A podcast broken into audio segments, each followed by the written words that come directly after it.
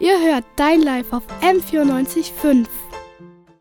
Boah, wir VeganerInnen, wir ernähren uns doch auch nur von Grünzeug und müssen alle unsere Meinung aufdrängen. Ist es nicht so? Ja, aber das sind nur ein paar Klischees. Einer der größten Mythen ist wahrscheinlich, dass wenn man auf Milch oder Fleisch verzichtet, man automatisch einen Nährstoffmangel hat. Dabei hat das gar nichts damit zu tun. Man muss immer darauf achten, dass man all seine Vitamine und Nährstoffe bekommt.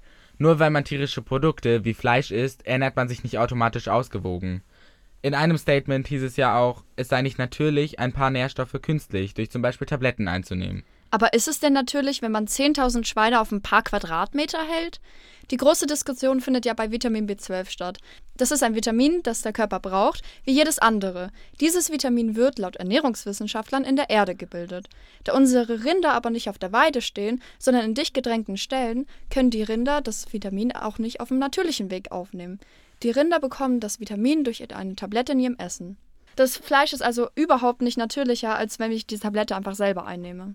Bei mir ist es auch schon so, dass die Umstellung auf die vegane Ernährung einen höheren Zeitaufwand erfordert hat. Das liegt aber einerseits nur daran, dass einfach der Großteil meiner Familie noch tierische Produkte isst, aber größtenteils daran, dass ich, als ich noch tierische Produkte gegessen habe, mir gar keine Gedanken darüber gemacht habe, wie man sich ausgewogen und gesund ernährt. Ja, für mich lohnt sich auch der etwas höhere Zeitaufwand, da ich finde, dass wir Menschen nicht das Recht haben, Tiere so auszubeuten und zu quälen.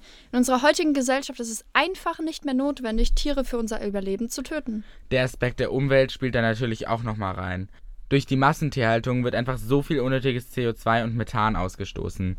Außerdem muss für diese ganzen Sojaplantagen, bei denen nur Tierfutter gewonnen wird, der Regenwald abgeholzt werden. Wir Menschen bräuchten diese Menge an Soja gar nicht, wenn wir es nur für uns anbauen würden. Ja, da fragt man sich echt, warum man überhaupt noch tierische Produkte essen will. Aber das ist natürlich jedem selbst überlassen.